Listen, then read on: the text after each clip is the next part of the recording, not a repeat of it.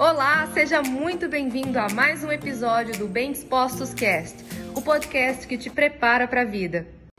Tudo que você fala ou pensa a respeito, porque quando nós falamos algo, a gente pensa a respeito do que estamos falando também. Isso produz em nós emoções. E essas emoções elas são alinhadas com o que nós estamos falando e automaticamente pensando. E logo em seguida, após sentir emoções referentes ao que estamos pensando, nós nos comportamos de acordo com aquilo ali. Então, se eu penso e falo que eu sou ansiosa, qual a chance de eu não me sentir ansiosa e não me comportar como alguém ansiosa? Percebe? Cuidado com o que você está comunicando, cuidado com o que você está pensando, porque assim você vai influenciar suas emoções, seus comportamentos e automaticamente os seus resultados.